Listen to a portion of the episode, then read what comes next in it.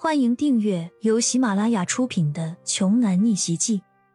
我有一条金融街，作者山楂冰糖，由丹丹在发呆和创作实验室的小伙伴们为你完美演绎。第一百一十八章，庄九缓缓走上前来，立在骄阳的面前，直接弯腰九十度，诚恳的认错道。是属下失职，让少爷还有李小姐和蔡小姐处于危险当中，你们受惊了，对不起。庄九叔，不是您的错，这一次是我对他们太过于心慈手软了。如果早一点彻底清除，解决掉他们那一伙不良分子，也就不会出现今天这种隐患遗留下来所导致的问题了。骄阳冷着脸。反思似的总结道：“李欣被庄九的尊称弄得有些受宠若惊，蔡娇娇倒是越来越好奇骄阳隐藏起来的真实身份了。三位请上车吧。”庄九欠身，毕恭毕敬的请骄阳三人上了车。骄阳说：“那四个打手教训一顿，让他们彻底明白，到底什么样的主子以后不能跟，然后。”把那个胡疯子直接带到我家中医馆去，我要让他亲眼看到自己犯错之后的代价和后果。说完，三人就上车了。车内，李欣和蔡娇娇两人直勾勾的左右盯着骄阳。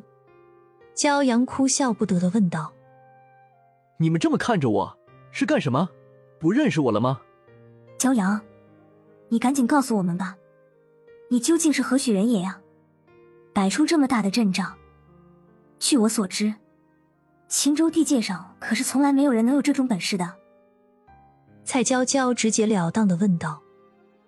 坐在一旁的李欣始终没有说话，但是他的眼神中却也充满了此类的疑问。即自己眼前的骄阳哥和他过去认识的骄阳完全不一样了。骄阳望着两个美女脸上疑惑难解的神情，只好无可奈何的回答道：“好吧。”那一旦我告诉你们了所有实情，你们就得发誓一定要保密，对谁都不能说。明白，我懂。见两个女孩连连点头承诺，骄阳便缓缓开始讲起这前前后后的原委来。其实，我也是最近变成这样的。过去的我，真的只是一个穷光蛋。星星，这一点，你最清楚不过了，对吧？而目前。我眼下所幸拥有的这一切，都是从我老爸老妈那里继承来的。但是，其他的再过于具体的相关情况，我也还没完全搞清楚呢。可是，叔叔阿姨他们不是。此前，李欣知道骄阳家里出过的那些事情。骄阳的爸爸妈妈不是早就已经去世了吗？骄阳微笑着回答说：“我爸妈没事儿。”只不过现在他们人在另一个地方，不在青州域内。我也是最近才得知的，幸好他们还活着，这是我这一阵子听到的最好的一个消息了。随后，骄阳又说了一些近期发生的事情，两个女孩听的是目瞪口呆，一脸惊讶与崇拜的，这简直就是一部现代都市玄幻大电影的即视感啊！而且这个剧情的走势，尤为符合蔡娇娇的胃口。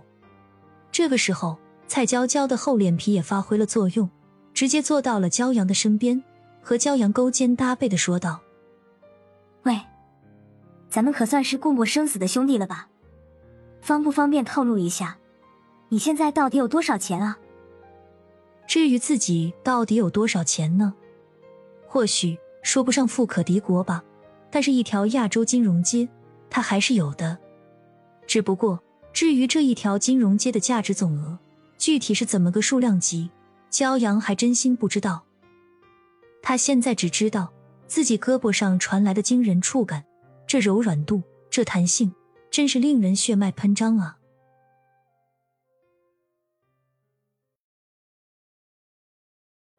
本集播讲完毕，想听更多精彩内容，欢迎关注“丹丹在发呆”。